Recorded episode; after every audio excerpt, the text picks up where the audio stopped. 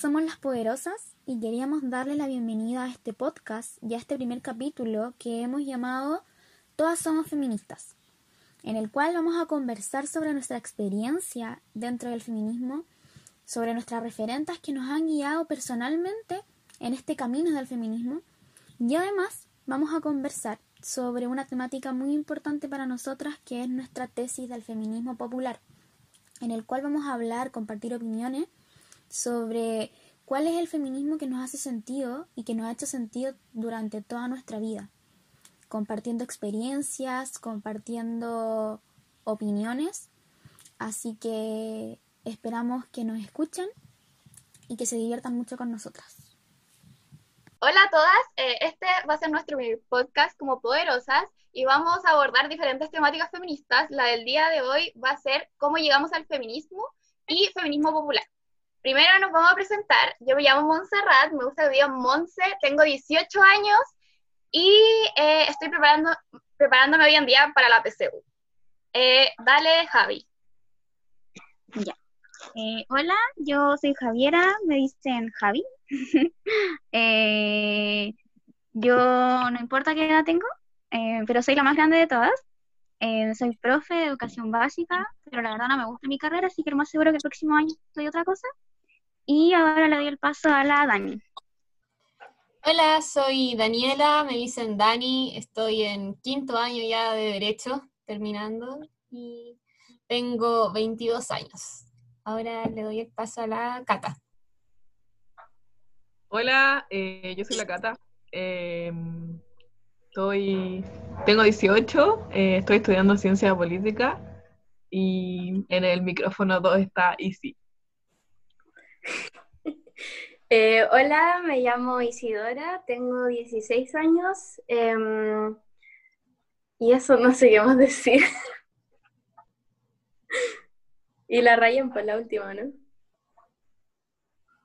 Hola, mi nombre es Rayen, tengo 15 años y actualmente soy secundaria. Ya, esas somos todas las que estamos hoy en día y vamos a partir con eh, la primera pregunta que dijimos que fue ¿cómo llegamos al feminismo? Voy a partir yo. Eh, bueno, yo creo que es un proceso complicado como entender cómo llegamos al feminismo porque yo creo que no hay un momento como crítico, así como conocí el feminismo, creo que es como un proceso que se fue dando como poco a poco en mi vida y también tuvieron que, tuvieron hechos eh, que ocurrieron y que me hicieron darme cuenta que vivíamos en una sociedad sumamente injusta y que me hacía sentir mal la sociedad en la que vivíamos. Y yo creo que eso me hizo darme cuenta que la disconformidad que tenía yo con, con mi vida y también con la vida de los demás. Y no lo entendía y a mí me costó mucho como entender por qué la vida tenía que ser así. Y yo siempre he creído que soy como una utópica porque sueño como con un país feminista, eh, como lleno de paz y amor, donde todos podamos ser libres y esas cosas.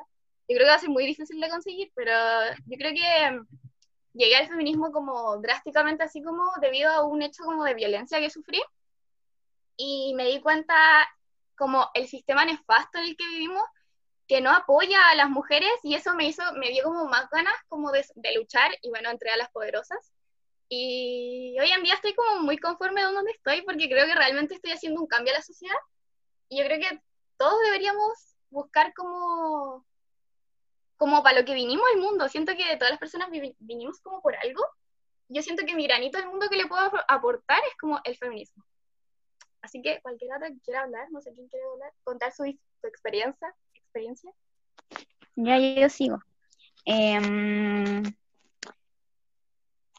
Nada, pues solamente, eh, yo creo que todas tenemos historias súper diferentes, pero al mismo tiempo es muy parecida.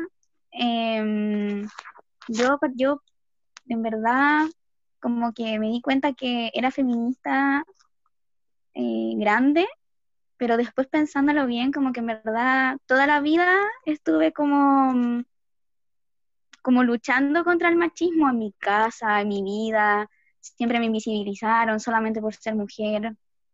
Y yo creo que a todas nos pasó mucho eso. Eh, pero a mí la verdad el feminismo como feminismo, como eh, una, una lucha en sí me llevó en conjunto con la política, que tuve como que asumir distintas responsabilidades con respecto al feminismo, pero esa es una parte de eso. La otra fue súper de, de cambiar las cosas prácticas de mi casa, los micromachismos, eh, darme cuenta de que cuando te piropeaban en la calle no era normal, empezar a darme cuenta de miles de cosas que no fueron normales que me pasaron cuando era chica, cuando era más grande, ahora. Y, y eso en general, esa es mi historia. Ya yo hablo, ya. Yo. Bueno, mi, mi, experiencia, la verdad, yo creo que también fue un poco ya eh, mayor. Igual creo que tuve la suerte de criarme con, con mi mamá, que es una mujer súper fuerte, pero con varias mujeres también. Entonces nunca tuve como, nunca noté esa diferencia entre yo y un hombre, nunca, porque no me criaron así. Y en el colegio también, o sea, eh, también nunca tuve miedo a ser presidenta del centro de alumnos, presidenta de mi curso, nunca tuve como un, un obstáculo. Pero cuando entré a la universidad, creo que ahí fue un momento en que uno empieza a notar más las diferencias. O sea, de principio, eh, la mayoría de mis profesores en primer año eran solamente hombres. Eh, al tiro, cuando te dan tips, por ejemplo, para pruebas o presentaciones, te dicen, ya, pero es que este profesor es más anticuado, entonces tú no puedes usar vestido.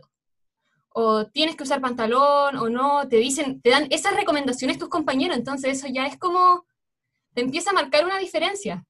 Y después ya, bueno, por mi carrera, que es derecho, tú ya empezás a ver las leyes y son leyes de siglos pasados, ultra machista, en que todavía una mujer ni siquiera puede tener como sus bienes, puede administrarlo ella misma, tiene que depender del marido, y después vais viendo a lo largo de todos los años ese mismo patrón, que siempre todo está hecho por los hombres, las leyes son todas por hombres. Y hasta el día de hoy, cada vez que en, nuestra universidad, por ejemplo, pasa algo, así una profesora gana un premio, es como para nosotros como, oh, así como una mujer por fin. Entonces, y no debería ser así, debería ser algo súper normal, pero es algo que es nuestra realidad y lo vemos día a día. Recién mi universidad tuvo su primera decana y fue un acontecimiento súper grande para nosotros porque era algo casi imposible y ojalá no fuera así.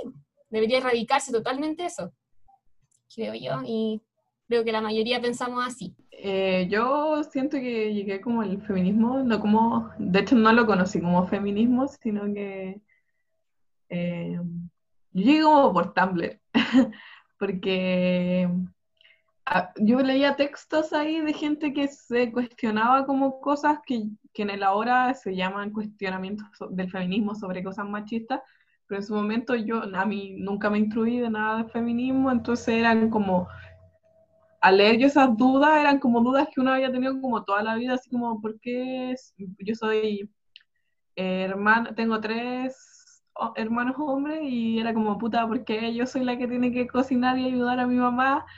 Eh, y al tener esos cuestionamientos los tenía solos, pero una vez leyendo cosas te das cuenta de que no es como la única que te preguntáis esas cosas, sino que es un mundo entero machista eh, al momento de, cualquier cosa que uno vaya a hacer y después de eso, mucho tiempo después de eso, empecé a conocer y saber que eso se llamaba feminismo, que era, en un principio yo creía que era como solo igualdad y ahora, bueno, después fui entendiendo que al final es como una búsqueda por el empoderamiento de la mujer y al final eh, no es como que queramos ser como ellos, sino que, que se reconozcan nuestros derechos.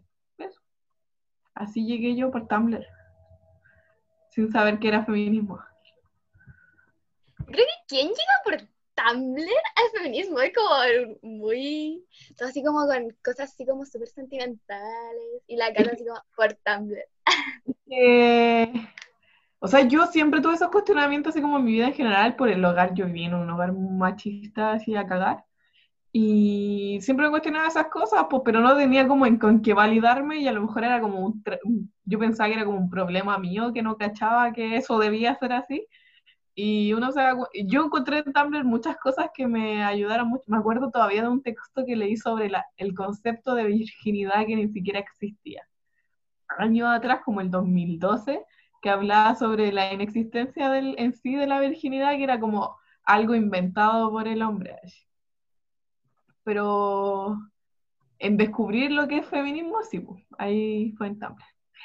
Oigan, ¿a qué se refieren cuando entran por Tumblr? Perdón, abuelita. Tumblr es una plataforma, Javi. Eh, como Facebook, como todas esas cosas así. Pero Tumblr es como un blog de mucha gente. Muchas personas hacen su propio blog. Y ellos suben textos, GIF, imágenes, videos, etcétera. Ya. ¿Qué onda, Javi? Lo vieja. Ah. Se le cayó el carnet. Em, ya, yo llegué, o sea, es que antes de partir esto como que empecé a pensar así como, ¿cómo llegué al feminismo? En verdad no, no me acordaba como un, como un hecho concreto, no, en realidad no, no dije como, ya, hoy día soy feminista, yo creo que, como decía la Monse, es un proceso, entonces empecé a pensar, porque aparte tengo muy mala memoria, y, y yo creo que fue por redes sociales, em, empecé como a, a ver cosas del aborto. Ese fue como el primer tema que, que, que empecé a, a leer, a investigar. Y, y de hecho estaba como revisando las historias que había subido. La primera historia como feminista fue eh, con respecto al derecho a decidir de las mujeres. Subí como muchas cosas y mm, entonces yo creo que va como por ahí y también por la cotineja. La seguía y, y empecé como a ver su historia. En verdad me volví como su fan número uno, así. Entonces yo diría que por eso empecé a ser feminista, porque después me, no sé, me compraba sus libros y ya luego de eso vi también por las poderosas también, o sea, vi que habían hecho una pañoletada y yo dije, "Ay, yo quiero una pañoleta. y yo creo que ahí me empecé a meter más en el feminismo y, mm, y después me metí al centro de estudiantes también de mi colegio. Entonces empecé como a, a tener, como a estar mucho más pendiente de las cosas que pasaban, a generar, o sea, desarrollar mucho más mi personalidad. Entonces yo diría que fue como un conjunto de cosas y, mm, y ya después de eso empecé a organizar cosas, actividades en el colegio y yo diría que, que por ahí como que ya me declaraba feminista, pero, pero fue como un proceso muy largo, así como de muchas cosas. Eso. Qué, qué bacán eso, que ahora sea como más fácil entrar como al feminismo por, por ejemplo, redes sociales, pues yo caché que antes con cueva algunas mujeres podían comprar libros feministas y era como el A gran mí me pasa que, que me hubiese servido mucho a esa Monse del pasado como haber tenido feminismo en mi vida. Como, yo creo que las personas que nacen hoy en día, como, nacen con feminismo porque está, está en todos lados. O sea, tú abres algo y hay feminismo. Entonces, yo creo que a esa Monse del pasado, yo le hubiese dicho así como, no te preocupes tanto por estas cosas, así como un mensaje para la Monse del pasado, así como vive, así como... Yo creo que lo estoy viviendo como en esta Monse del presente y, y que es bueno como dar- hacer un antes y un después en cómo ha avanzado nuestra vida gracias al feminismo. Sí, es verdad. Otra cosa que me faltó era que, bueno, yo siempre he estado con mi mamá sola en la casa. Entonces, ella siempre ha sido como mi referente. Y a pesar de que ella no se identifica como feminista, eh, yo creo que hemos pasado por cosas y, y ella siempre ha encontrado la manera para seguir adelante. Entonces, yo creo que eso también es algo muy importante. Por ejemplo, ayer eh, estaba revisando como el cajón y encontré una carta que le hice cuando era muy chica y le puse así como, eh, eres mi mejor ejemplo y siempre vamos a poder salir adelante juntas, aunque estemos solas y no sé, yo creo que es algo muy como importante como tener esa imagen de una mujer poderosa, pues como que al menos yo lo veo así. Eh, entonces también yo diría que, claro, no me presentó al feminismo mi mamá, pero, pero fue una parte muy importante como de, de entender que las mujeres sí podemos eh, ser independientes, sí podemos ser fuertes y no sé, siento que ella fue como muy importante en ese sentido. falta la Ryan todavía que diga, pero qué brígido igual lo que dice la Isi, porque yo creo que todas nuestras referentes del feminismo no se consideran feministas. A mí me pasa con mi abuela, bueno, mi mamá de a poco sí se considera feminista. De hecho, ayer soy una historia que decía, soy poderosa. Y como, ¡ay, qué lindo! Em, pero no sé, pues, yo creo que todas nuestras referentes no se consideran feministas. Y eso yo creo que tiene que mucho que ver con el segundo punto que vamos a tratar después de que la, eh, después de que la Ryan nos cuente su historia de cómo llevar el feminismo. Pero es brígido, creo que es un tema muy importante como, como de analizar de cómo mujeres que no se consideran feministas criaron hijas o nietas que sí se consideran feministas. Y es muy bonito. Eso. ¿Podríamos después decir como quién nos inspira como en el feminismo, como después de que la rellena hable? Como por ejemplo que la Isi ya contó que su mamá, que pero pueden haber otras personas. Mm. Así que, dale, Ryan. Ya, yo en el feminismo, mi historia es súper loca. o sea, no sé, es como, bueno, mi vida, es, no sé. Intensa. Sí, un poco. bueno, eh, la verdad es que por lo mismo es como lo que decía la Dani o acaban de decir la Javi, eh, yo tuve igual lo que es el feminismo en mi vida desde chica. Onda, yo también crecí con muchas mujeres, de verdad, literal, en la familia son como la gran mayoría mujeres, hay como tres hombres. Y, y no sé, siempre estaba el como, y tú si algo te molesta, siempre tenés que hablarlo, nadie te puede tocar sin tu consentimiento, no tenés que dejar que nadie te golpee, cosas así, lo típico de, no sé, al menos en mi familia era súper típico eso, de, de hacerte respetar, de que si algo te molesta, oye, dilo. Em, pero sí, mi familia nunca se consideró feminista, de hecho ser feminista era algo malo. Siempre la palabra feminismo en mi familia se, relacionaba a mujeres que,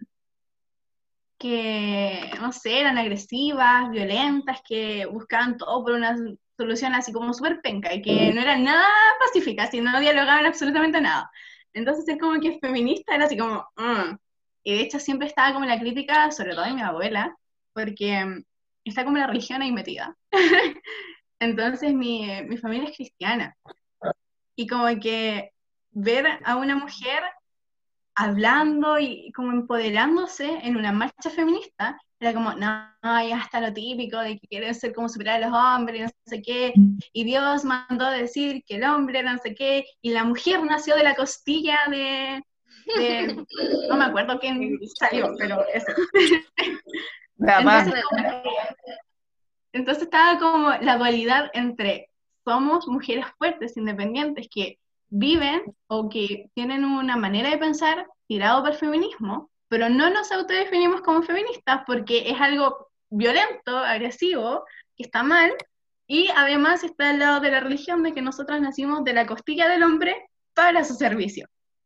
Entonces era algo súper complicado de entender. Después cuando empecé a crecer, eh, me metí a Scout. Yo entré al movimiento de Scout con 10 años y en ese movimiento entré una rama que se llama guías. Y las guías tenemos de referenta a eh, Juana de Arco. Y ahí empezó mi mundo con el feminismo.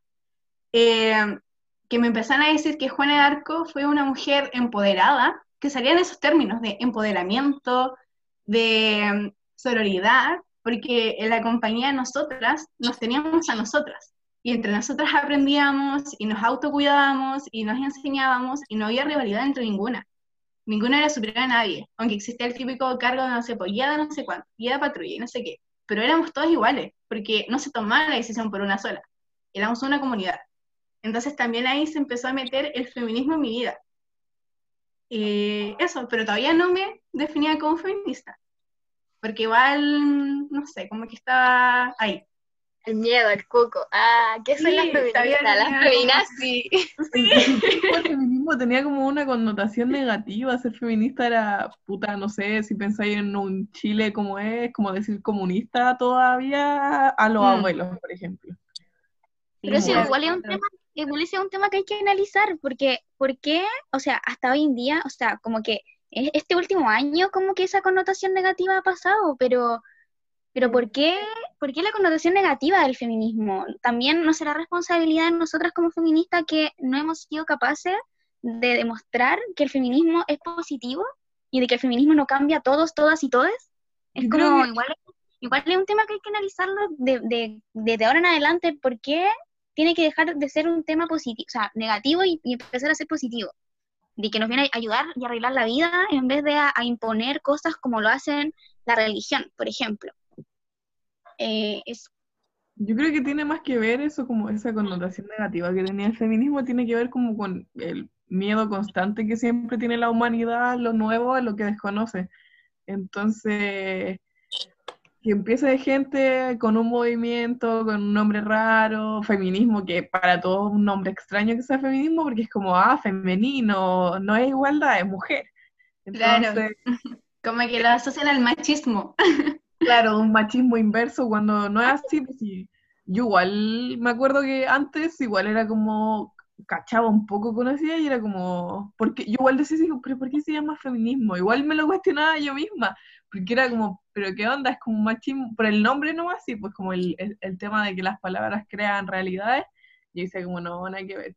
Pero al final, cuando uno se mete re- recién como al te- bien al tema, ahí como que recién podía entender por qué se llama así, lo que implica. Entonces, como asusta el nombre, por decirlo así, yo creo que la gente ni siquiera se mete porque como, ay, no. Em, yo creo que también nosotras tenemos que hacer un mea culpa como feministas, porque también somos intolerantes a, a nuevas opiniones, a pesar de que hayan como comentarios como pasivo, ¿cómo se dice?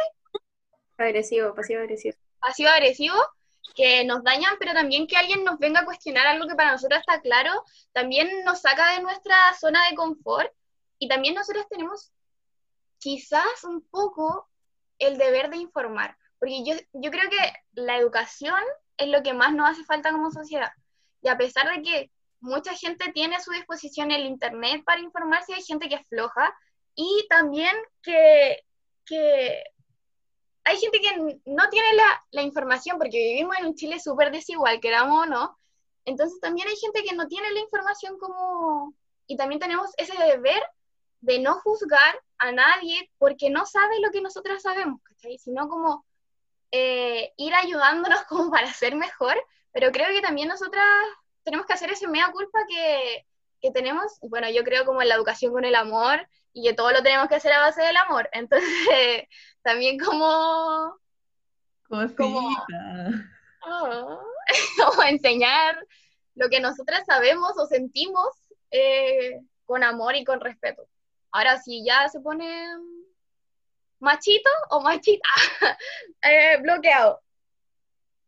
Sí, yo creo igual, eh, me gustó como el punto de la intolerancia, porque incluso a veces pasa entre nosotras mismas, o sea, las mismas mujeres que también son intolerantes respecto a un- al estilo de vida de la otra.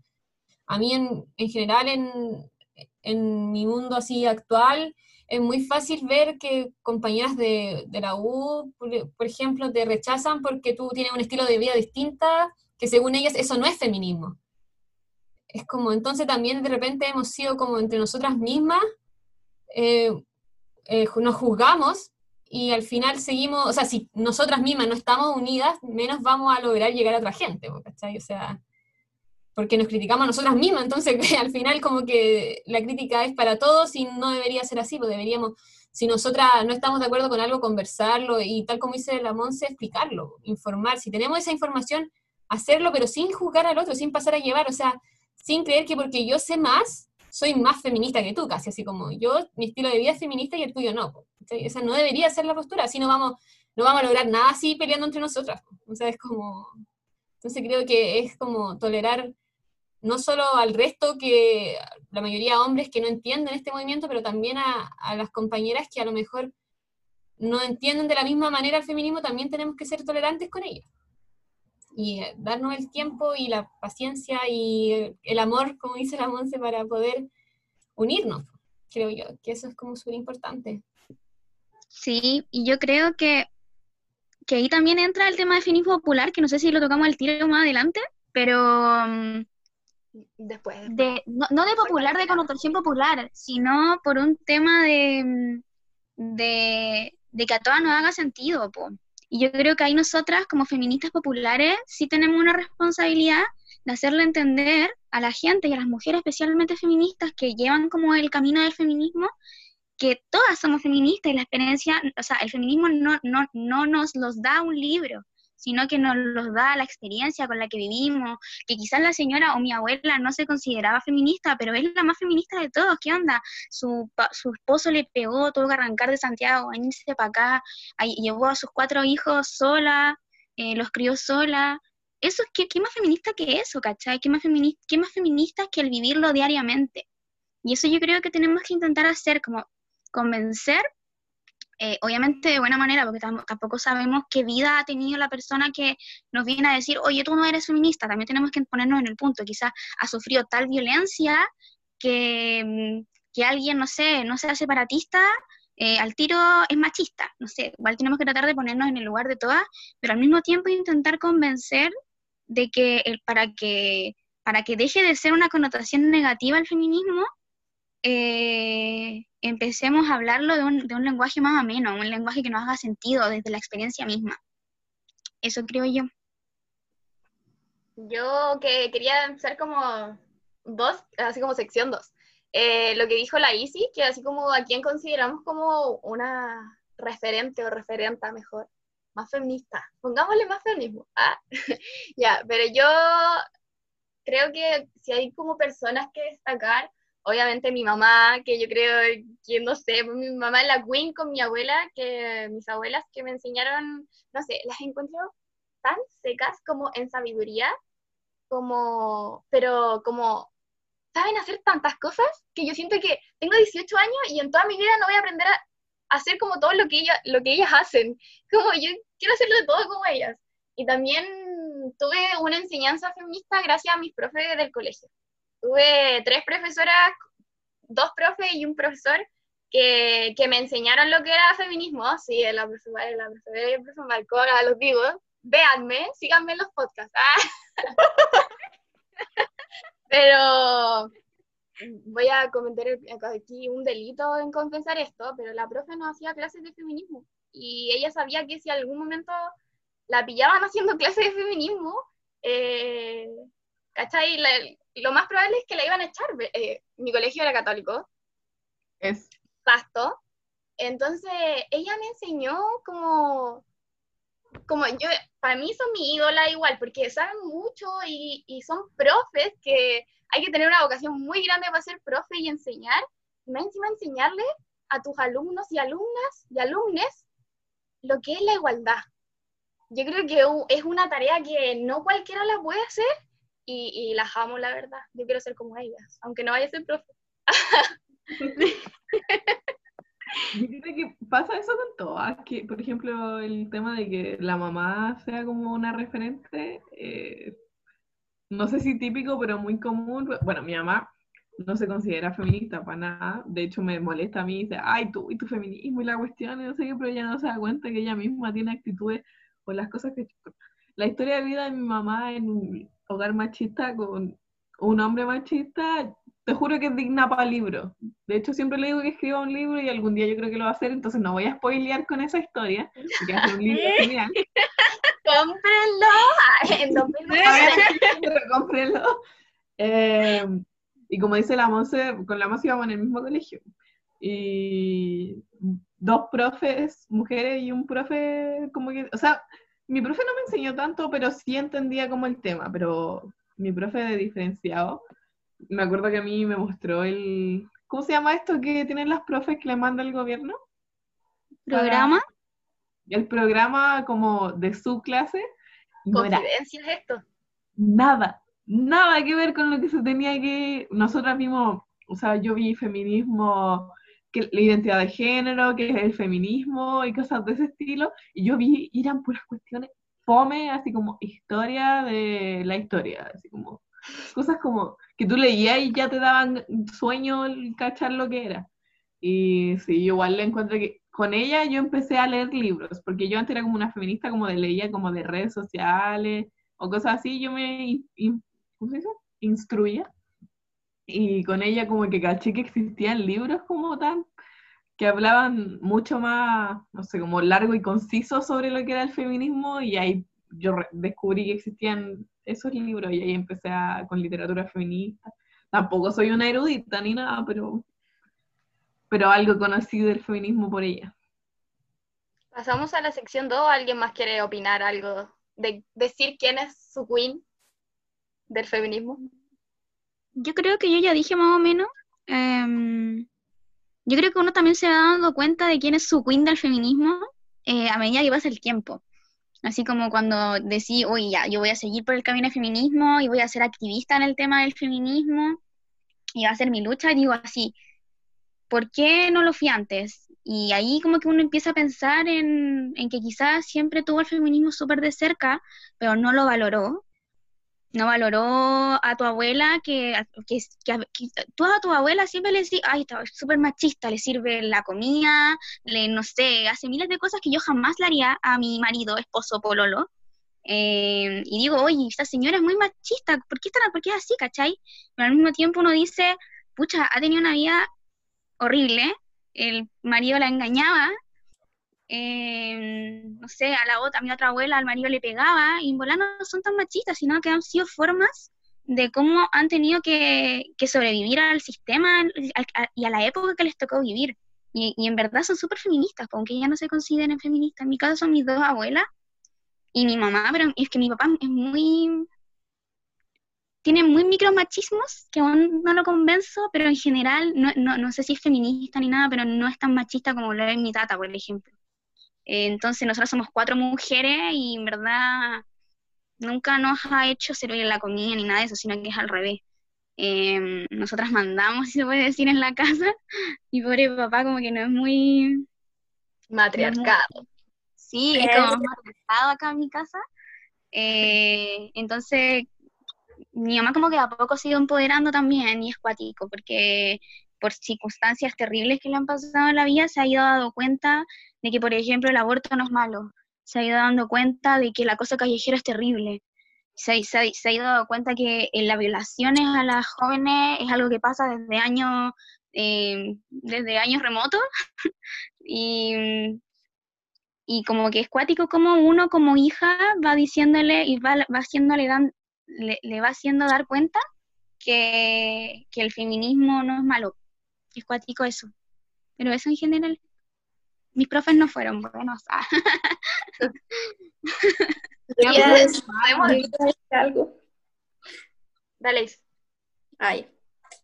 Que mm, a mí me pasa, bueno, lo dije en el encuentro ultra, no, mentira, en el encuentro nacional, que mm, yo te, tenía a mi abuela, mi abuela falleció en el 2014 y bueno, yo era más pequeña, entonces nunca como pude conocerla bien. Yo de lo que hablaba con ella eran cosas como muy básicas, en verdad, porque era, tenía como 7, 8 años, no sé. Em, pero siento que la, la he ido conociendo, como gracias a mi papá y a mi abuelo, que me han ido contando muchas cosas de ella y siento que, pucha, quedaría porque, no sé, este 8, por ejemplo, el 8M, lo- haberlo pasado con ella, no sé, como que mi abuela sí se consideraba feminista, de hecho fue una de las, eh, de las mujeres que, que impulsó el movimiento emancipador de la mujer chilena acá en Valparaíso. ¿En serio? Y- y- sí. Y no sé, es- estas cosas como que me he ido enterando de a poco y, y siento que ella, a pesar de que no estuvo como tan presente en mi vida cuando yo era chica, em, hoy se convierte como en una, en una como o no sé, al menos yo la veo así, no sé, una vez me contaron que mi abuela estuvo como en una marcha hasta el final, así como que sale en una portada de un diario, em, que están los pacos tirándole agua con el guanaco, eh, y ella con un cartel, así toda mojada, pero resistiendo. Entonces, mi, mi abuelo y mi papá siempre me dicen, tú saliste a tu abuela, así, porque... Y, y claro, me siento como con esa tarea de, como de mm, seguir. Honrarla. Claro, entonces eso, yo creo que a pesar de que no la conocí y nunca pude hablar de- del feminismo con ella, eh, no sé, siento que es, es yo creo que mi mayor eh, referente del feminismo y de la lucha y de la resistencia. Así que eso. La media abuela. Lindo. Cosas que nosotras mismas no sabíamos y nos enteramos. Ahora. Oye, a mí me gustaría tener un familiar así como emancipador de algo, alguna cosa, un Marx. Ah. Quiero que Eso Marx no sea mi abuelo. que tú no puedas hacerlo. Tú puedes ser la próxima y quizás tú, tus nietos, tu, no sé, tu familia después diga, yo me siento Claro, sí, pues, pero- Yo quiero ser como ella. Ah, Igual sería bacán como tener ese familiar así como decir, ah, si ella pudo, ella puedo, chao. Qué loco. ¿qué más? ¿Qué más quiere contar? O pasamos al segundo tema. Ya, yo quiero contar. Eh. Ya, bueno, bueno, yo creo que ya sí, mi mamá y mi abuela, que mi abuela también es un ejemplo, eh, esa mujer es demasiado empodera- empoderada. Yo no sé cómo lo hizo en su época, pero era demasiado empoderada.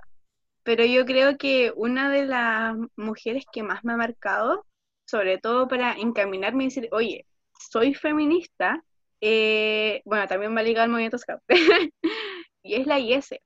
La IS es mi guiadora de, de scout. Ella es como la, mm, no sé cómo, no sé cómo, ¿sabes lo que es una guiadora? La Es guía, como la profe, pero de scout. Es como Sí, la es como la, Mira, acá tú y la Javi fueron la única scout. es es como como la profe que en el movimiento. Claro, es como la profe. Y bueno, igual en el feminismo, igual en el movimiento no está tan ligado al feminismo. O sea, a manera nacional nunca, nunca se había hablado tanto. Pero la IS, como persona, como guiadora, nos metió el feminismo en la rama. Eh, la, la IS me enseñó, me enseñó muchas cosas, de verdad que, no sé, el autoconocimiento, yo sé que es posible gracias a la IS yo sé que no es tan mal autoconocerse, yo sé que no es tan mal cuidar tu cuerpo, yo sé que no es tan mal no tenerle envidia a mi compañera y llamarla compañera y apoyarme en ella y verla como, como una compañera literal, como una hermana, como una guía, de verdad, de verdad que el hecho de llamarnos hermandad, eh, no sé, con ella era de verdad el significado de hermandad era de que, pucha, nosotras éramos capaces de hacer muchas cosas. Muchas de las niñas que llegó en, en el año que llegué al movimiento, lo que más aspiraban era casarse. o sea, era como, ya voy a estudiar, pero me quiero casar también. Y quiero tener muchas hijas y no sé qué. Y la Isa nos decía, ¿solo eso? ¿Creen que solo esa es su tarea? ¿O, o es solo eso lo que pueden llegar a hacer? Y nos hacía pensar, reflexiones, no, no quieren, no sé, ser presidentas o... eh, no sé, dirigentes de algún movimiento social o critiquen el mundo, critíquense lo que están viviendo, critíquense ese piropo que le acaban de tirar, critíquense lo que siempre les han dicho de que si ese niño te pega es porque le gustáis. Y ahí yo empecé a darme cuenta de que muchas cosas que yo genera- generalizaba o encontraba normal, eso, normalizaba, no estaban bien. Muchas actitudes que eh, venían por parte de hombres hacia mí no, no, eran las adecuadas, no era lo que debía hacer. O sea, me estaban pasando a llevar y yo nunca lo había cuestionado. Entonces siento que ella me ayudó mucho a empoderarme. Ella ayudó mucho a que yo me dijese feminista, porque la ella se decía, no es tan mal ser feminista. Y como que en mi mente no, no lo entendía al principio, porque siempre le había ligado algo malo. Pero no sé, como que siento que ella me ayudó muchísimo, de una manera que quizás ya, ni siquiera lo había pensado, no sé qué, como porque nacía de conversaciones con ella. Entonces, no sé, siento que ella fue uno de los que más me ha marcado en mi vida, como para yo llamarme feminista y para sentirme así como, ah, soy feminista. como que voy a hacer algo para cambiar lo que a mí me molesta. Eso, no sé si me fue por las ramas, que siempre me voy por las ramas, perdónenme. Está bien, está bien. Muy bonita la historia, la verdad. Qué, qué bacán que, Estaba que le pensando haya hecho cuestionarse. Ay, chuta. Estaba pensando en qué bacán que, qué bacán que Scout te haya hecho cuestionarte, porque yo también fui Scout y en verdad es un, como dice la, la Rayen, eh, es un movimiento como que de a poco se ha ido dando cuenta de que tanto las luchas feministas como también las sociales son importantes porque hasta cuando yo me salí estaban súper al margen de todo. De hecho, en Scout muchas veces hasta se han, hasta se han sufrido em, hechos de violencia, entonces es como bacán que se esté como re- reeducando todo y cómo el feminismo va llegando a todas partes y que al final las cosas que suceden en distintos escenarios son partes del sistema y, si, y se ven reflejadas, se ven reflejados los cambios en agrupaciones como Scout, por ejemplo, que es como muy antiguo el movimiento Scout y es como ahora se está remodelando y es- renovando, perdón, y es genial Oye, eso. a, a pesar que sí, eso yo como que, bueno, cuando pasó todo esto del 18 de octubre, como que empecé a conocer los chiquillos del partido y puta me di cuenta que casi todos eran ex scout, así como tú, el Mati, el Nemo. Y yo quedé Sí, como, todos- ¿qué tiene scout? Y aparte que el Mati se hizo un tatuaje de scout, entonces ¿qué tiene scout? Es como, no sé si vieron la película La Ola, como que lo imaginaba como algo así, como... Nah. No, nada que Entonces, ver, no, La ola. Scout- Scout es como dice la Rayen, po, le dio su, le dio sus cimientos para ser quien es hoy en día. Entonces, el Matías que también entró muy chico en a eso, esta parte la vamos a cortar, ¿cierto? Eh, ¿O no? Oh, ¿por qué? No, El no, Ma- no. Bueno, expliquemos quién es el Mati. Yo creo que se No. lo merece. No, no, no, No. A lo mejor no quiere salir. porque no creo que quiera ser parte de esto, no sé. Pero va a ser no, como no. persona, persona Hay que abstracta. preguntarle primero. Pongámosle No, nombre que clave. hablar como de nombres no importa, porque yo en mi podcast no sé de quiénes hablan y a mí me gustaría saber y me gusta que aquí con la duda. ¿En serio? ¿Escuchan podcast así? Sí, dicen el no sé cuánto y uno queda como. Sí, porque ni lo conocen. Ah, ya, entonces sigamos. No lo borremos. La Javi. Pero, Los pero ya cuestionamientos dijiste, en medio de nuestro primer podcast. Ah, bueno, el punto es que al final Scout te da como los cimientos, te da como, es como tu formación, es como la formación que no te dio el colegio, te la dio Scout.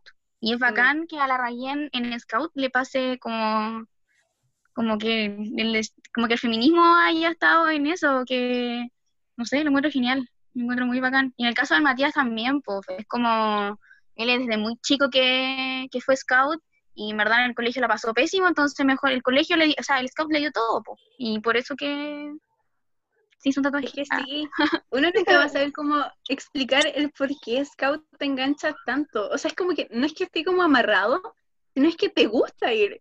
Yo me levanto con ganas de levantarme un sábado temprano en la mañana para ir a un colegio a hacer actividades. De, ver- de verdad que cuando a mí me invitaban al movimiento, yo decía así como, no, pero un sábado, un sábado no descansa. Como que no. Pero fui Creo que no el estoy lista primer para día- esta conversación. Fui el primer día y me gustó, de verdad que, no sé, eh, no sé. Bueno, eres, eres nuestra salvación porque tú eres la de los nudos. Y hace falta en el grupo tener una persona que sepa hacer nudos para holgar la pañoleta. Es muy difícil. Como paréntesis, ya estaba haciendo una manualidad y no me acordaba cómo hacer el alondra en el tronco, Rayen, y fue horrible. Fue como, ¿cómo se hace el alondra en el tronco? Y no sabía cómo hacerlo. Y dije, ¿dónde está la Rayen en este momento para enseñarme cómo se hace ese nudo? Y conversaciones ñoñas 2.0. Scout, no lo entenderías. Mira, los nudos son un arte, no sé tú, pero yo llevo como cinco años en el movimiento y todavía me, me cuestan. Sí, no, es terrible. Yo creo que en este mismo punto que la Rayen habla, eh, sería bueno como pasar al segundo punto que no tiene, no, no está muy Ay, quería lejano. de mi referente. También. Tipo, ¿no? La Dani la... Omitiendo a la Dani. Sí, no. Perdón. No, pero básicamente igual yo la había mencionado y, y, bueno, en similar como la Isi me recordó mucho también porque, por ejemplo, para mí, mi, yo creo que el referente como mujer y en general como de todo es mi mamá. Y por ejemplo, para el 18 de octubre ella fue la que me sacó a, la calle a, a. Yo, era, yo soy más cómoda y ella es como la que tiene como más, siempre ha tenido ese ah, como ganas de luchar. Si bien ahora se está diciendo más feminista y está aprendiendo, de hecho, bueno, ha ido a todas nuestras actividades, le gusta este estilo y todo, Vamos. pero en, pero en, en otros tiempos ella nunca me enseñó como así como, que era eso era del feminismo, ¿cachai? O sea, no me decía como ya esto es así o algo, pero sí siempre me enseñó como onda que no tenía como que tener como límites, como que siempre yo tenía que hacer lo que quería, eh, y que tenía que pelear por las cosas que yo creía correctas. Incluso en el colegio peleaba con todo el mundo yo por, por eso, porque con directores, profesores, porque ella misma me- como que me inspiraba, es así como que nunca nadie me podía pasar a llevar. Y yo creo que eso es más como persona. Y, y siempre me dijo, bueno, incluso hay varias cosas chistosas respecto a mi mamá que me ha, me ha dicho, por ejemplo, no sé, po, una vez porque quería una foto con un famoso, no sé si cachan al Álvaro López de los Bunkers, que estuvo en The Voice.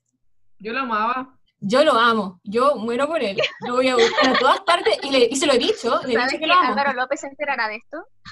Ojalá. Verá nuestro podcast. Un- Dani, verá, es ruidito nomás. Un, un- para la final de The Voice, yo me conseguí, en- mi tía me consiguió entradas. Y yo quería la foto con el Álvaro López. Y me acuerdo que cuando que él estaba rechazando a todo el mundo, no se acercaba a nadie, yo estaba así como súper... Oh, qué pesado. Yo, sí, yo casi, yo casi ya me ponía a llorar, así como ando, así como, ¿qué voy a hacer? Y mi mamá va y me dice, como, Daniela, tú eres una ganadora, eres mi hija, así que vas a ir y te vas a tomar la foto con Álvaro López. Y bajé y me la tomé, po. La amo, la amo. Fue así, ¿cachai? Esa es como la, la, la relación que tenemos, que siempre me ha enseñado así como onda, así como tú haces las cosas, ¿cachai? O sea, no tenéis que tener miedo, nadie te puede decir nada, nadie te va a decir nada. Y yo creo que eso es súper importante y también la relación que nosotras tenemos porque a pesar de ser mi mamá, claramente también es mi mejor amiga. Yo lo digo así como siempre, a todo el mundo, es mi mejor amiga. O sea, nunca hemos tenido como esa diferencia, yo siempre me crió con la idea de que ojalá nunca tuviera que mentirle. ¿cachai? Así como si, pucha, si queréis tomar, si queréis fumar, ojalá nunca me, nunca me, me, lo niegues porque igual uno se entera de todo en la vida, me dijo. Entonces siempre me crió así como, onda así como, dímelo, así como, como no hay nada malo en decir las cosas. Entonces yo creo que eso es como, son cosas que incluso a mí en un futuro también me gustaría, por ejemplo, si tengo una hija, me encantaría tener una relación así con mi hija, pues, ¿cachai? O sea, son cosas que igual me van enseñando en- como mamá, como mujer. Entonces, para mí es como un referente así. eh, lo tengo aquí mismo, mi mamá es mi máxima referente y, y eso. Sobre todo en la foto me encantó. Ay, no, Oye, nada. sé que estaba pensando con lo que está diciendo la Dani y lo que había dicho la Javi, el tema como de la gente, como las mujeres mayores que no se declaran feministas, al final es porque yo creo que desconocen el término y ahora como recién lo están conociendo les asusta nomás porque, o sea, como dice la Dani, así como que te digan, así por ejemplo mi mamá siempre me decía cosas así como, si no es justo, tú habla y que nadie te calla, si, y tú di lo que tengáis que decir y lo que sea, pero ella no, no diría que eso es como una enseñanza feminista, de hecho hasta la negativa yo creo por su forma de ser. Pero al final hay que entender el con- contexto en que esas mujeres feministas que no se consideran feministas lo fueron, pues porque decirle a tu abuela que es feminista, no sé, pues viviendo en los años 70, 60, era difícil autodenominarse así. Pasemos a la sección, creo que ya es sección 3, feminismo popular. Yo creo que la mejor para explicar cómo que es el feminismo popular es la Javi. Porque ella es nuestra, ¿cómo se dice? Nuestra líder. Es nuestra queen del feminismo en poderosa. Bueno, yo siempre digo que em, en todos los encuentros como que siempre tenemos que explicar más o menos qué es el feminismo popular. Y yo creo que voy a decir lo mismo de siempre. Em, creo que el fin de esto es como lo que dije al principio, que a partir de nuestras experiencias que hemos vivido en nuestra vida, em, le hagamos, o sea, tengamos un sentido de lo que es el feminismo em, el feminismo popular eh, no solamente va, em, va desde la palabra popular. Hay mucha gente que siempre nos dice, pero ustedes no son populares. Y es como, no, se- no tiene que ver con el sentido de que nosotros seamos populares o no. Ni popular de, uh, soy popular, ni de popular... Las em, populares, las divinas. Claro, no como las divinas, Poderosas divinas. las populares y las otras, ¿cómo se llaman? Eh, La fea, Las divinas, pues las populares las divinas. Claro. No, no, no, no, no de popular de wow, soy popular, y tampoco popular de, de los barrios populares, por ejemplo, sino de que le haga sentido a todo el mundo, porque todo el mundo lo entiende, que, que, que se hable con un lenguaje em, tan ameno que la señora de la esquina, que mi vecina, que em, hasta la Ena Fumbader lo entienda. Es como, a eso va con el sentido popular, de bases populares. Em, y yo creo que por eso tiene mucho que ver con lo que, con lo que hemos estado hablando en general, de cómo eh, le hacemos entender a todas las personas, a todas las mujeres, a todos los hombres y a todas, todos y todes, eh, que el feminismo llega a cambiar la vida de todo el mundo, para bien o para mal. Yo siempre he dicho que a mí en mi vida me han hecho más daño mujeres que hombres. Y eso es cuático. porque es súper, porque si uno dice, yo digo, enfrente de todo el mundo, a mí me han hecho más daño mujeres que hombres, eh, es súper poco feminista. Y dicen, no, porque tú tienes que perdonar a todas las mujeres porque son de tu género y eso es la sororidad. ¿Cachai? Pero, eh, y ahí es donde el feminismo a decirme, así como, el feminismo me tiene que querer tal como soy, me, me tiene que hacer aceptarme. A mí, por ejemplo, me ha gustado Disney toda mi vida, toda mi vida, yo amo Disney soy fanática número uno. Yo cuando chica quería ser la Bella Durmiente, la Bella Durmiente, po. Y es como, no la la Bella Durmiente, así como, que venga el príncipe a salvarme. Y con el tiempo me he ido dando, sí, y con el tiempo me he ido dando cuenta de que en verdad tampoco estaba mal, ¿cachai? Si al final el feminismo tiene que hacer aceptarme tal cual soy. Si a mí me gusta Disney, voy a intentar verle el lado positivo, no sé, y ahora me gusta más Mulan, ¿cachai? No sé. pero pero, o lo mismo que decía adelante la, la Ryan, ¿por qué es malo casarse? ¿Cachai? Tampoco es malo casarse. Una mujer que está casada o está pololeando o no es lesbiana, también es feminista. También es feminista. Y, y, eso, y a eso se refiere al feminismo popular. Todas somos feministas mientras nos consideremos serlo.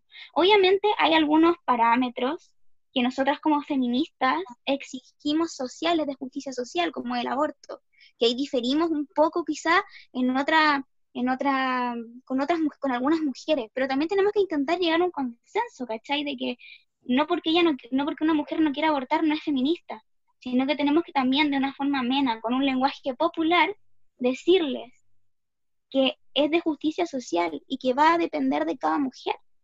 Pero tampoco quizás se ha hecho, obviamente están todas esta, estas mujeres políticas que se aprovechan de, de, la ignorancia de la gente y, las convencen de que el aborto es un tema súper egoísta donde va a morir un bebé y no sé, y como dicen siempre las personas eh, providas, que yo considero que no son providas, pero bueno. Eh, nosotras somos las providas. eh, pero yo ahí le echo más la culpa a, la gente con poder, a la gente con poder que, que las convence de que nosotras somos las malas personas y asesinas que queremos matar bebés. Pero en fin, yo creo que ese es el feminismo popular, que nos aceptemos como somos, todas las mujeres, eh, que nos empecemos a querer, nos empecemos a perdonarnos a todas. Eh, porque si bien a mí, por ejemplo, me han hecho más, más daño mujeres, también en el mismo, en, el mismo punto digo, eh, ya, pero ¿qué estaban viviendo en su momento que, fueron así? O quizás cómo las criaron, o no sé, empezar a cuestionarse todas esas cosas que, el mismo machismo te hacía pelearte, el mismo patriarcado te hacía pelearte entre ellas, o no sé, miles de cosas que nos ha pasado a todas que son súper eh, patriarcales. Eso yo creo que es el... Que al final tiene que ver como, como que te criaste, pues si te criaste en un sistema patriarcal es como difícil, estamos educados para la competencia, pues dejar de competir con, con otra mujer es ya una revolución desde cierto punto por el, el contexto en el que fuimos criados. Eso es lo que yo creo. Ya, voy a dar mi dato free. Y yo creo que en otra vida yo fui una bruja, porque ¿saben qué? Es que me, hablando como de lo de las princesas y eso, es que yo toda mi vida me disfrazé de bruja. Toda mi vida. O sea, desde chica tú me decías, ¿de qué te querías disfrazar? De bruja, de bruja, de bruja, de bruja.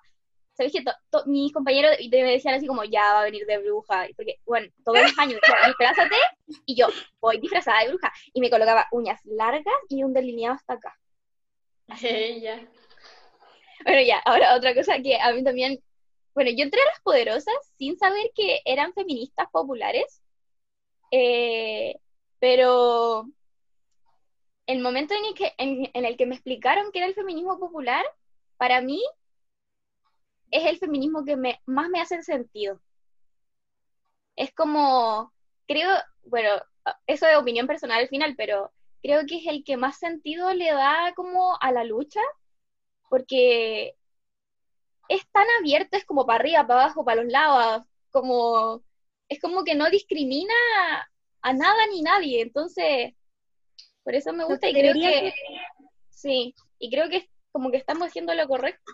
Ah, Sí, igual, eh, yo por ejemplo, si entré a las poderosas porque yo ya me consideraba feminista, pero sentía que, aparte de ser feminista en mi vida, quería hacer como un cambio más grande, así como cuando una quiere ser presidente o cosas así, pero unirse como algo así como una agrupación feminista para hacer algo más que lo que te rodea, sino que con gente que ni siquiera conocí.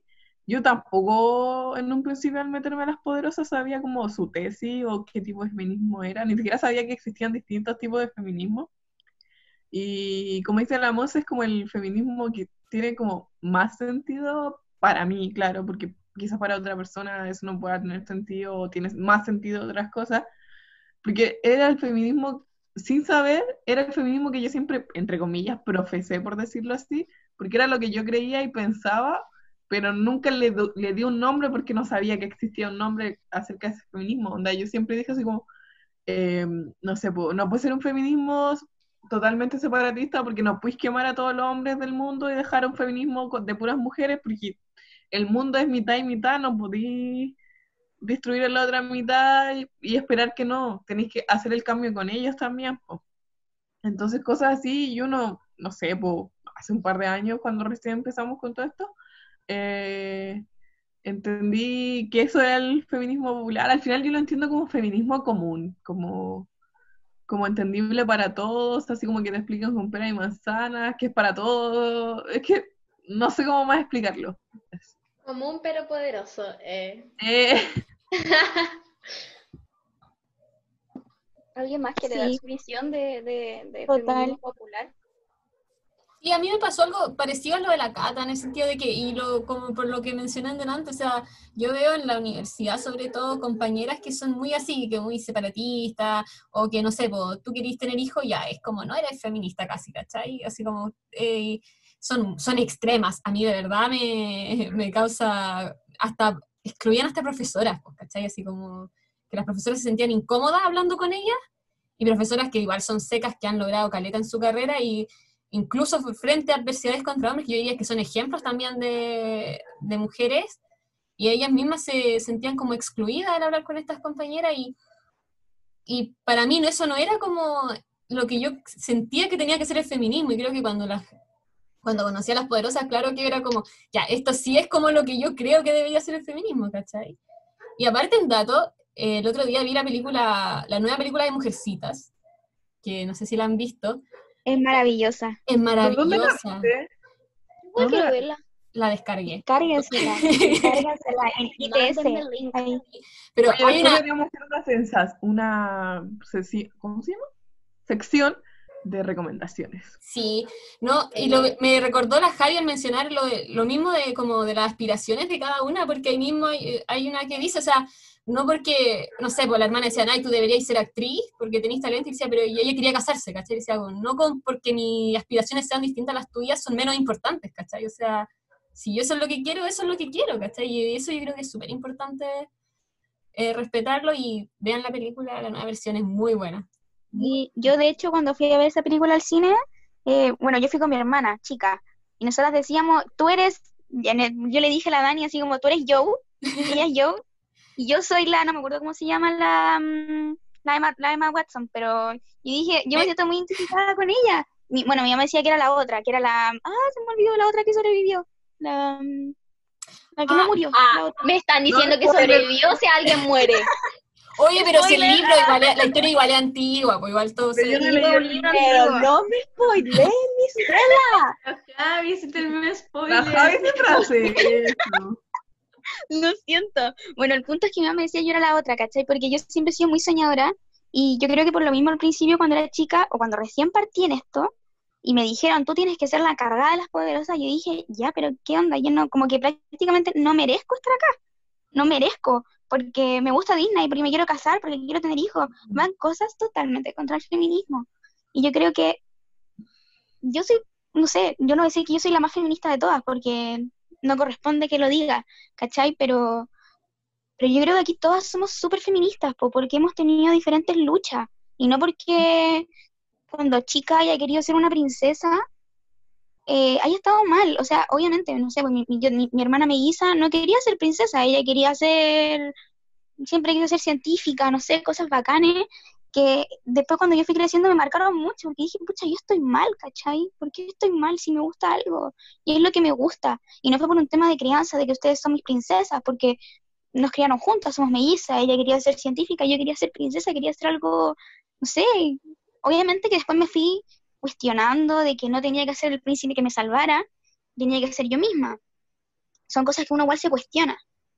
Pero, pero me pasa mucho, especialmente cuando, cuando uno entra a la U, y en mi caso, que yo soy muy tímida, em, que te juzgan porque, no sé, no tienes liderazgo. Pero al final todas estas cosas te fueron marcando y al final, no sé, terminé siendo la encargada de las poderosas, siendo que nunca lo quise. Y, y son súper feministas, po. Son, son acciones súper feministas que uno va tomando y eso es lo bacán de las poderosas, que no discrimina quién eres y, y te convence de que el feminismo está en ti. Y no porque te guste o no te guste algo, eh, eres más o menos feminista que alguien. Porque al final es tu experiencia. Yo quiero ir a tu boda. Es que nunca he ido a una boda. Ah, todavía no me voy a casar. Tampoco. Yo no soy parte de esto, pero siempre he querido ir a una boda. No sé si entra Yo dentro de... igual, yo igual siempre, querí- siempre busco matrimonio. O sea, quiero que mis amigos se casen, así como de que un matrimonio. Igual. Mira, yo me iba a casar, pero fracasó.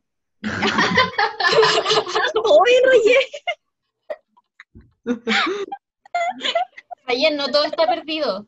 Yo voy a trabajar por eso. Tienes que lucharlo. Sí. Yo, sin decir nombre, quiero saber qué pasó, porque ella no te gusta.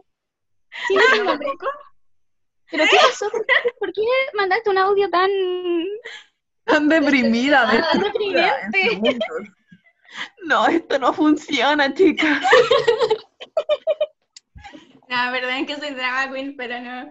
No, no me importa, era una persona X. Ay. Ahora, Ah, ayer. El amor de mi vida. Hoy nadie. Bueno, en fin, eso no sé cómo ha sido para ustedes también este tema de que quizá el feminismo ha llegado también a romper muchos esquemas. Yo recuerdo cuando me dijeron así como que el príncipe azul no existía, yo estuve muchos días con depresión. ¿El Y broma, o sea, yo la primera, yo cuando, yo siempre me gusta mucho Disney, yo de verdad quería que llegara el príncipe azul a buscarme, y cuando empecé a pololear, me dijeron de una forma muy cruel, sí, el Matías, ah, por eso lo digo, que el príncipe azul no existe, po. Y yo, hubo, hubo un momento en que fue como, yo lo critiqué mucho a él, como pareja, porque es como, ¿qué onda? Es tu responsabilidad como hombre ser mi príncipe. Así, ¿cachai? Pero, ¿cachai el Pero daño que obviamente esto a, los, die- esto a los 16 años, cuando recién empezamos a pololear. Cuando Eh, era una tóxica. O sea, cuando era una tóxica. Y con el tiempo como que me fui dando cuenta que fui súper injusta, po, y que fueron súper, fue, una actitud súper patriarcal también de mi parte exigirle que fuera alguien que no lo es, que no es, y por eso que también a ellos también les afecta mucho el patriarcado, porque nosotras como mujeres, a mí por ejemplo, que me gusta mucho Disney y que yo de verdad pensaba que el príncipe azul me iba a venir a rescatar, que yo desde chica soñaba con casarme y tener, no sé, Floricienta, mira, Floricienta son muy chicas para el Floricienta. Y Me encantaba Floricienta, me sé todas las canciones. Yo también. Y, mm, y fue súper patriarcal de mi parte decirle como que él tenía una responsabilidad de ser alguien que no iba a poder ser nunca, quizás. Y al final, bueno, y ahí entra también todo lo que tiene que ver con amor feminista también, de que nos damos cuenta de que nuestras parejas han sufrido mucho también el patriarcado de por sí. Y que nosotras también venimos a arreglarle un poco el mundo. Obviamente hay cosas que tienen que arreglarse ellos mismos, porque han hecho mucho daño algunos hombres, yo creo que la mayoría, por también las mismas prácticas patriarcales. Em, pero yo también por eso creo que el feminismo, no sé si incluye a los hombres, no sé si los incluye todavía, pero tampoco los juzga. Yo creo que de eso se trata el feminismo popular, de no juzgar a nada, a nadie. Hay Nos cosas que obviamente, mm, claro, no sé si creo que hay hombres que están muy equivocados. Creo que últimamente, no sé, siguieron la última funa que fue cuática. Yo creo que es la primera funa que comparto. Y mm, la de una que no se puede decir mucho en, como que no, de un loco que anduvo publicando un pack.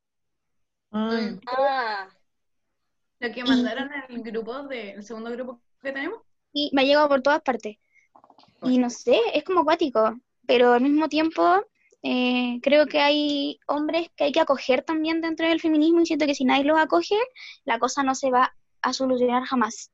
Nunca, porque yo creo que el feminismo no es solamente para nosotras, creo que nos viene a arreglar el mundo a todas, a todos y a todes. Es como que nos viene a arreglar el mundo, es como que nos viene a salvar de, de el infierno patriarcado, no sé, como de verdad es una superheroína el feminismo, creo yo. Siento que es como súper egoísta. Es como, siento que es casi como de esta, de esta gente que se cree como superior, el querer solo ser feminista a cierto grupo y el otro grupo no, no tiene como derecho o no sabría ser feminista. Es como, no sé, no sé si lo puedo comparar como con el régimen nazi judío, pero es como esa, esa creencia de supremacía de un grupo por sobre el otro. Mm. Yo creo también que responde a una práctica súper neoliberal. Creo que responde a un sistema neoliberal de que yo pienso en mí misma y individual, de que vivo mi mundo individual. Creo que también por eso, pero tampoco, tampoco mi idea es como juzgar a nadie. Creo que las separatistas también, algunas, obviamente, eh, viven, o sea, dicen también lo que les ha tocado vivir. Me acuerdo que en un encuentro conocimos a una niña que siempre nos dijo que ella, ella entregaba como condones femeninos dijo que podía ir a todas las ferias que nosotras hiciéramos, pero que solamente a cosas separatistas. Pero la loca había tenido una vida como el Lolipo, entonces claro, le, le- le deben dar miedo a los hombres. Entonces también tenemos que ponernos también en su lugar y decir por qué son separatistas. Yo creo que ahí es donde entramos nosotras como feministas populares, que vuelvo a decir, que de forma amena y cariñosa, nosotras como representantes del feminismo popular, las poderosas, eh, tratemos de llegar no solamente a, a, a las feministas, sino que a las feministas separatistas, a las feministas que aún no se declaran feministas, a todas las feministas y de decirle que el feminismo debería ser solo uno y debería ser súper acogedor, súper común, súper que nos haga sentido y súper ameno. No, no juzgar, como que al final, entre que hay separatistas ecologistas, entre que hay separatistas, eh, entre que hay feministas separatistas, entre que hay nosotras mismas como feministas populares, nos seguimos juzgando entre nosotras. Y eso es lo que tiene que dejar de pasar. Tenemos que dejar de juzgarnos entre nosotras, entre decirte tú eres feminista, tú no eres feminista. Todas somos feministas, solamente porque queremos hacer un cambio. Es como perder tiempo estar peleando entre nosotras en vez de atacar al enemigo en común que tenemos. Es como. Es como Katniss, recuerda, tu recuerda quién es tu verdadero enemigo, así como... ¿Quién es el verdadero enemigo? No son los hombres, no son las separatistas, es el patriarcado. Ese es el verdadero enemigo. el Ese, ese es nuestro enemigo, el patriarcado. No los hombres, no las separatistas, no las abuelas que no nos quieren, que, que nos obligan a servir la comida a nuestros abuelos. Es terrible, pero no son, ellas no son nuestro enemigo. Y eso es lo que tenemos que dejar claro, yo creo. Así es. No sé las demás que no han hablado, ¿qué opinan? Es que Javi, ahí te pasaste como hablando. Yo creo que hay 30 minutos como hablando tú sola. Ay, perdón. No, no, no. No, está bien. Yo encontré que fue un bonito discurso. ¿Viste que no es liderazgo, Javi? No, quédate el cuento. Sí, es verdad. No. Ah, Fue digno, digno de un premio Pulitzer. ah, ¿Qué es eso?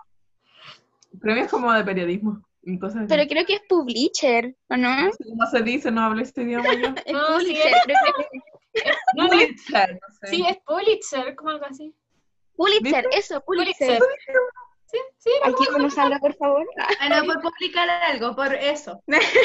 Puede ser un buen periodista. Ya.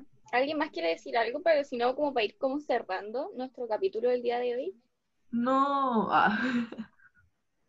Soy el público y yo, no, que no se acabe. Queremos más. eh.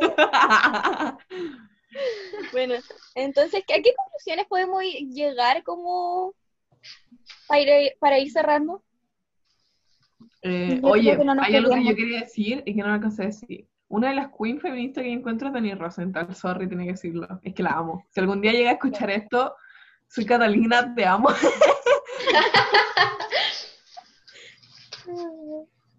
Es verdad, sus letras a mí me inspiran, al menos me han hecho ser otra persona. Es cuático. A mí siento famosa, a pesar de ser tan literal, sus letras como que te hacen pensar mucho. A pesar de que te diga así como, el amor no duele, literalmente uno igual lo piensa como demasiado. Además de que es súper popular. que a mí de famosa mi ídola, así lo máximo, es Cher. No sé si la cachan, porque vale. Mi hermana ama, Cher, ama a Cher. Mi hermana es chica, la ama. Cher es lo máximo, ella de los años 60 que anda vistiéndose como quiere, armando revolución. eh, ha, ¿Tiene sido, ha ganado premios. ¿Ah? Así como, ¿es solo Cher? Cher Pero Monse, ¿cómo no una- vas a es, Cher? una, es una Yo no la diosa. conozco. Es una diosa y ha ganado premio Oscar, premio Grammy, premio eh, porque es cantante, actriz, es todo. ¿Vieron Mamma Mía 2? Maravillosa. No, Esa, No. Es esa que canta Do you believe? Esa, esa. Sí, ella. Ella es lo máximo. Yo la adoro, la admiro, la sigo, va a estar de cumpleaños ahora en mayo. Para mí Ah, Se nota que eres fanática. la amo. Es que Happy yo, birthday. Ella. yo la adoro porque ella, ella de verdad ha como ha rompido esquema y no la consideran tanto siempre, como siempre hablan de varias artistas así como, ah, ya, de Madonna, la reina del pop, que Britney Spears, la princesa, pero Cher ha hecho mucho en su carrera como artista y ha ido más que un solo área con las ropas. Si uno busca las ropas de Cher en los 70, son ropas que eran como escandalosas. Revolucionaria. eh, Sí, era una Revolucionaria. revolucionaria. Incluso, y ahora ha ganado premios, tiene cuántos, 72 años, creo que ti- tiene, si no me equivoco. ¿Cuándo y estaba cumpleaños? El 20 de mayo. Tauro, Cata, es Tauro. Tauro. Aguante, Tauro. Pueden buscarlo un día. Yo ¿Quién la- es yo la- Tauro? Oye, se nos olvidó decir nuestro signo zodiacal. Oye, soy Tauro, soy terrible, no me pesqué. Yo soy Sagitario. Yo soy Yo Virgo. igual. Yo soy Virgo. ¿Cuál, Dani? Virgo. Virgo, sí. Javi, ¿tú qué eres? Tauro, pues si con la Cata estamos cumpleaños el mismo día. Somos ¿Y hermanas putarías. Qué loco. ¿Ah? Que. ¿Qué eres? ¿Qué eres tú? Géminis. Uy, Géminis. Hay dos Tauros ¿Eres y dos Géminis? Sagitarios. Toda la gente me odia por ser Géminis, yo no entiendo por qué. Sí, lo siento, Ryan. Pero. Géminis. Son terribles. Ahora eres la poderosa odiada. Ah, Mi pololo y mi mejor amiga son Géminis. Yo no soy iguales. ¿Te gusta la gente terrible? ¿Te gustan las peleas a ti? A mí. Ya, pero no nos desviemos del feminismo. Ya. Es verdad. Oigan, hice, hice mi lettering y les quería mostrar mi lettering poderoso. ¿Lo podemos subir? Ella no, qué vergüenza. Lo Sí, mamá. Se los quiero mostrar ahora nomás, miren, espérense. No sé si esto va a ser parte del podcast. eh. Si es que lo subimos, sí. Dejen los comentarios. Ah, Ah, Ella. Mándenos Si sus lettering. subimos- Si lo subimos, o sea, si mencionamos la cuenta aquí, igual sería bacán, porque la gente nos iría a buscar en Insta. No, y más encima podrían hacer sus Ah, lettering. pero no se ve, po. Podrían- no, una foto. y arriba. Espérense. Ya, bueno, podemos seguir con la conversación. Pero es que estamos finalizando y el lettering sería una invitación a que cada una haga un lettering y lo subimos. Pero niña, no nosotras. Estamos esperando mucha Yo no sé fama que no va a llegar. Yo no, yo soy, yo no, no, no esas cosas.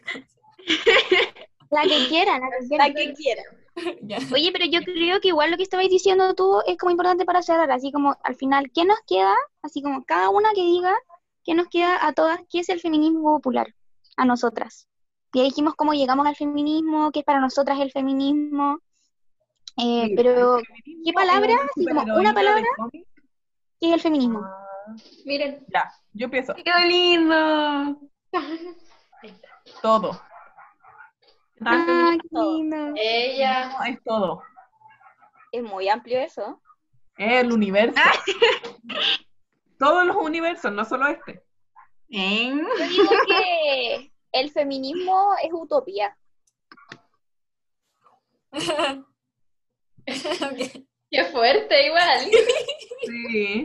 Para la mierda después de esta wea así. Después Amiga, no, eh, no digáis eso. eh. ¿Y a quién más dice su palabra? Pues faltan. Pero tiene que ser una palabra o qué? No, Sí, una una, palabra, para que un sea más concepto. difícil. Una palabra, un concepto, no sé, una frase. Yo diría que el feminismo es un modo de vida. eh. No, pero hablando en serio, yo creo que se vive todos los días y se- nosotras, por ejemplo, como militantes también tenemos como la tarea de construirlo en todo nuestro espacio y en todo el minuto, pues entonces yo diría que es un modo de vida. Javi, Dani, Rayen. La Rayen veo como que está haciéndose tu- su tecito, su menjunje, está comiendo. Oye, Perdón, es que yo no puedo vivir sin ustedes, me perdonan. Ya, pero di tu palabra de feminismo. ¿Qué, ¿Cómo definiría el, el feminismo Cambio. popular? Yo creo que cambio es una palabra que es perfecta para mí. Veo Falta que la Dani. Se le ocurre. La veo con una cara de estoy pensando. Yo creo que, y bueno, ya lo dije, yo creo que para mí el feminismo es no juzgarnos entre nosotras, entre nosotros y nosotras, y entender de que el único enemigo es el patriarcado. Eso creo yo. Yo Dale, creo, yo creo que para mí, eh, y tal como nosotras, eh, es poder. Poder en el sentido de que eh, también nos enfrentamos al poder y nosotras tenemos poder. Y tenemos que... Una lucha de que necesita de eso. Necesita poderosa. El poder como poder. bilateral, así como de que nosotras somos poderosas, pero al mismo tiempo tenemos poder para cambiar las cosas, pero tenemos que Claro. luchar contra los poderosos. También, es como, es como un concepto que abarca todo, ¿cachai? Sí, sí. Oye, eh, es que me acordé de una frase cuando la Monse dijo que creía que el feminismo es utopía de Galeano, no sé si la cachan, y siento que sería una hermosa frase para terminar. Dila. Mira, la, la utopía está en el horizonte. Camino dos pasos, ella se aleja dos pasos, y el horizonte se corre diez pasos más allá. Entonces, ¿para qué sirve la utopía? Para eso, sirve para caminar. Bravo. Ah, qué buena. ¿Eh? Un aplauso.